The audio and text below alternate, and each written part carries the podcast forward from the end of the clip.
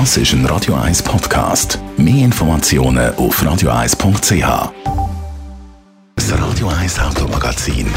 Präsentiert von der Herz. Ihre Autovermieter für Nutzfahrzeuge und Personenwagen. Natürlich auch elektrisch. Jetzt auf herz.ch.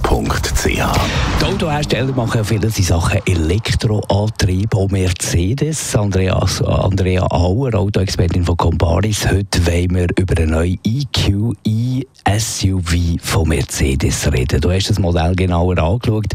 Was kannst du uns darüber erzählen? Ja, es ist ein SUV, das sich zwischen dem C- und dem S-Modell von diesen EQ-Modell einreiht. Die Plattform die teilt sich der SUV dann mit der gleichnamigen Limousine oder eben auch mit dem EQ-S-Modell.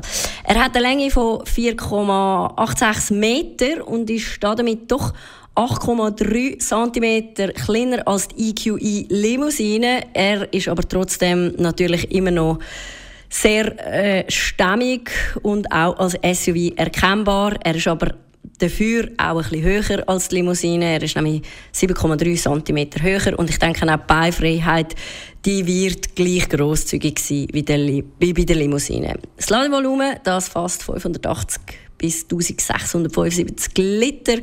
Ähm, ja, für ein Auto von dieser Größe würde ich sagen, ist das etwa Durchschnitt. Schauen wir doch mal ein bisschen unter die Haube. Was bietet der Mercedes EQE SUV? Ja, es gibt eine drei verschiedene Leistungsstufen als EQE 300 mit 245 PS und Heckantrieb.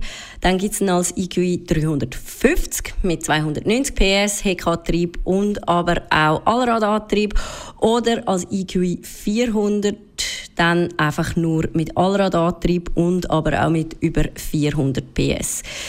Die Batterie ist bei allen Modellen gleich, 90 Kilowattstunden. Am Schnelllader kann man die mit 170 Kilowatt Ladegeschwindigkeit wieder laden. Und vielleicht noch etwas zu der Beschleunigung. Ähm, der Sprint von 0 auf 100 schafft die stärkste Variante in 4,9 Sekunden. Reden wir doch noch über den Preis, wenn man den EQE SUV von Mercedes möchte haben. Wie tief verlangt man da ins Portemonnaie? Ja, ganz günstig ist er nicht. Ich glaube, unter 100'000 Franken geht da noch nichts. Top- und Sportversionen, die kosten dann, ich würde jetzt mal sagen, gegen 115.000 Franken. Und äh, ja, wenn dann noch Optionen dazukommen, dann ist es halt wie immer, dann geht der Preis nochmal ein bisschen in die Höhe. Aber zum Glück gibt es ja eine ganze Reihe von EQ-Modellen. Das heißt, es ist auch für Autofahrer mit kleinerem Budget irgendwo ein EQ-Modell auf der Welt vorhanden. Danke vielmals, Andrea Auer, Autoexpertin von Comparis. Das Radio 1 Automagazin. Präsentiert von der Herz. Ihre Autovermieter für Nutzfahrzeuge und Personenwagen. Natürlich auch elektrisch. Jetzt auf herz.ch.